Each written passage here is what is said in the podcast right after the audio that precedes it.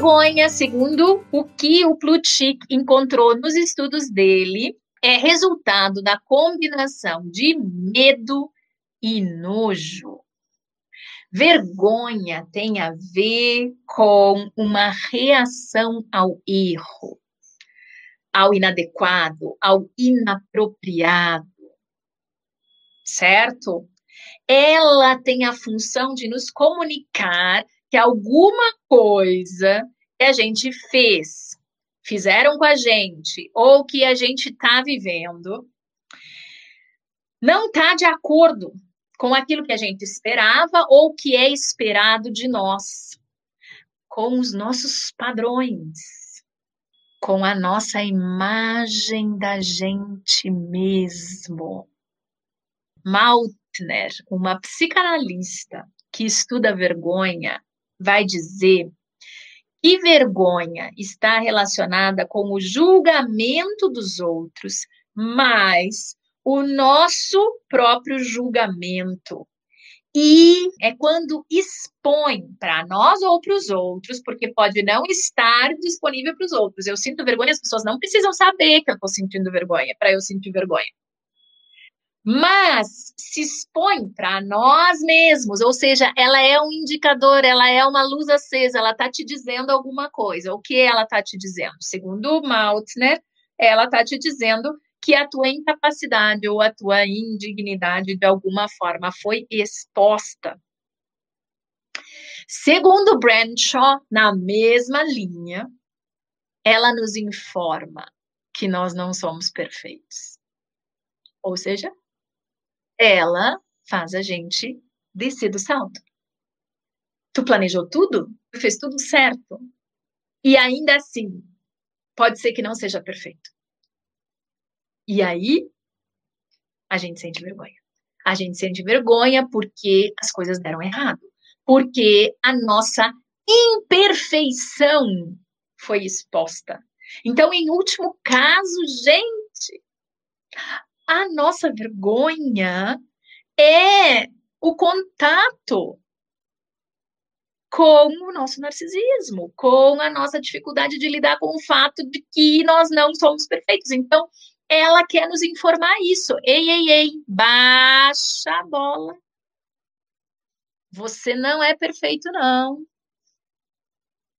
Você ruboriza.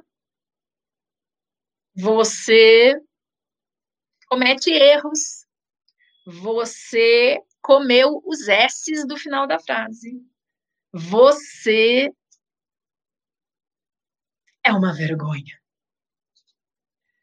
Ela também nos informa sobre as expectativas nossas e dos outros, porque lembra lá no início nós falamos sobre isso. A vergonha tem a ver com a gente não atender determinados padrões ou determinados determinados determinadas regras, certo? Aí vocês vão dizer, mas como isso se explica, então? Como é que eu sinto vergonha é, de ter sido explorada, de ter sido abusado, de ter sido negligenciado? Porque, de alguma forma, eu tô tendo uma autocrítica, uma autocobrança de que eu deveria ter feito alguma coisa. De que eu deveria ter agido melhor ou diferente. Eu achei isso tão importante para a gente pensar na gente, nos nossos pacientes. Às vezes parece irracional quando um paciente teu que tem um histórico de, de relacionamentos abusivos, por exemplo, te diz que sente vergonha de ter ficado tanto tempo dentro daquela relação. E para quem não passou por isso, talvez fique tudo muito esquisito. Como assim você sente vergonha? A pessoa é a vítima e ainda sente vergonha? Sim. Por quê? Porque tem a ver com valores, tem a ver com tá te informando que alguma coisa no, na tua régua é inaceitável, está errado, que a gente não quer que seja assim, ou que a gente não quer assumir, ou que a gente não quer que os outros saibam. Então, todos os nossos erros e também aqueles erros que a gente não impediu de fazer. Aí vocês vão dizer, tá, mas então o que é que é esse sentimento tá querendo nos ensinar. Ele é um sentimento que quer nos mostrar isso, que quer nos mostrar a nossa imperfeição, a nossa, inclusive, impotência.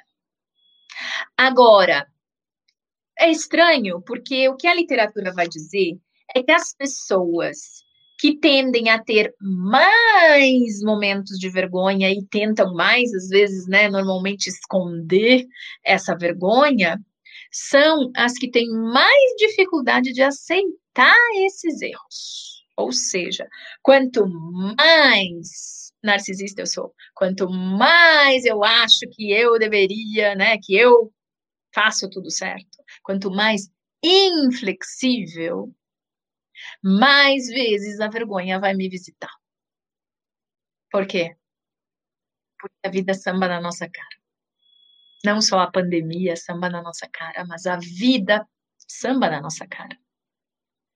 E, inevitavelmente, as nossas idiosincrasias, que podem ser lidas como erros, mas outras vezes são pura e simplesmente características, elas vão aparecer, no mínimo para nós mesmos, então, quanto mais dificuldade eu tenho de aceitar essas coisas, mais vezes esse sentimento vai me visitar para me relembrar.